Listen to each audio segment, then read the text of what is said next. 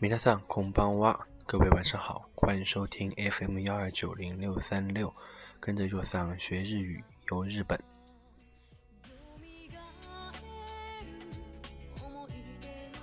今天是二零一六年三月十一日，虽然看似普通，但是今天也是二零一一年东日本大地震五周年纪念日。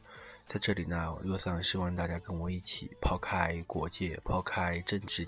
的分歧，一起为逝去的亡灵、逝去的生命祈祷，也希望未来会越来越好。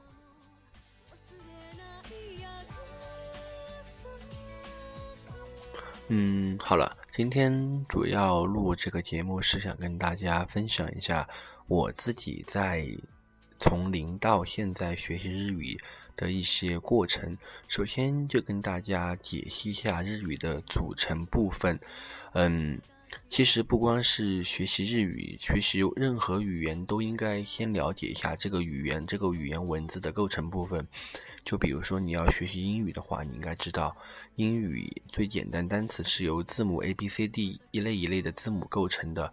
你要学习中文汉语的话，你应该知道，中文最主要就是汉字，所以说你应该从汉字着手来学习中文。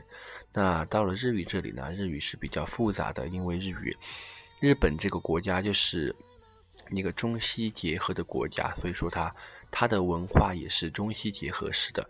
日语呢。就像刚才所说的，包含了三个大的要素，那就是假名、汉字和罗马字。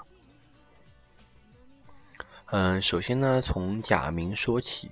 假名呢，也算是日本文化的一个代表符号，就是任何的商品也好，任何的日式的东西也好，只要写上了假名，你应该就知道它 made in Japan。嗯，假名呢，其实分为平假名跟汉假名。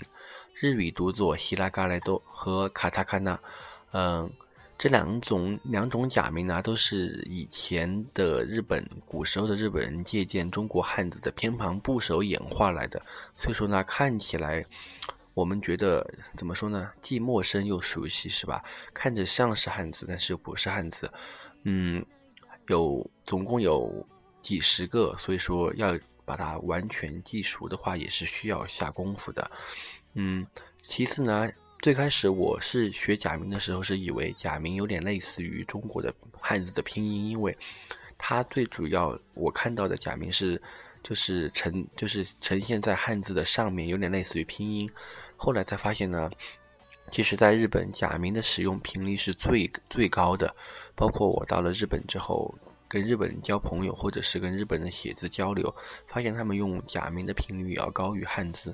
可能他们觉得假名才是日本的文化符号吧，汉字毕竟是借鉴过来的东西，所以说一定要把假名学好，假名是学日语的基础。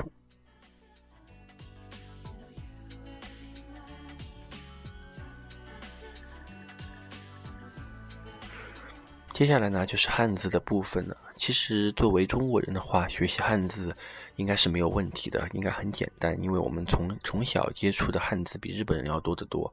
但是呢，我个人觉得，嗯，会汉字对我们中国人学日语来说是一个优势，也是一个劣势。因为优势就不用多说，劣势是在于我们有了一个怎么说呢，先入为主的观念，就是你看到了汉字的一。你会马上想到这个字读作“一”，而不是日语的“一起”。你看到了汉字的“花”，你会马上想到这个这个字读作“花”，而不是“哈娜”。所以说呢，我们简单举个例子吧，就是以前若桑在日语学校里面，经常会有汉字的考试那些，但是往往得到前几名的反而不是中国人。一个是因为中国人可能就是马虎大意，因为觉得汉字可能太简单了；二个的原因就是因为可能真正的是先入为主的观念，我们经常会犯一些低级的错误，不论是汉字的写法上面还是读音上面都有错误。所以说呢，如果要学好日语，汉字也应该稍稍的认真下功夫才行。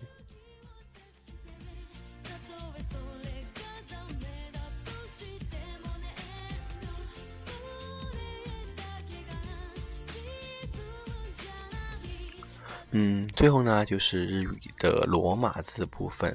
罗马字其实就是英语字母 A B C D 那种写法的字母。嗯，在日本呢是被使用，但是使用的频率，老实说会远远低于假名跟汉字。嗯。我所知道的很少有日本人取名字，名字里面会用到假名。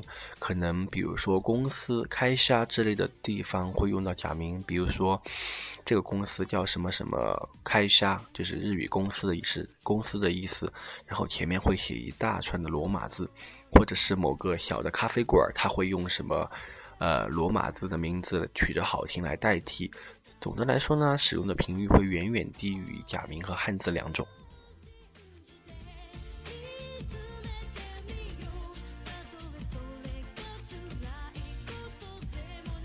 嗯，好了，综上的三种归纳呢，就是优桑我对日语的组成部分的三种分类，分别就是假名、汉字和罗马字。所以说，大家在学习日语的时候呢，也应该注意着重的来学习。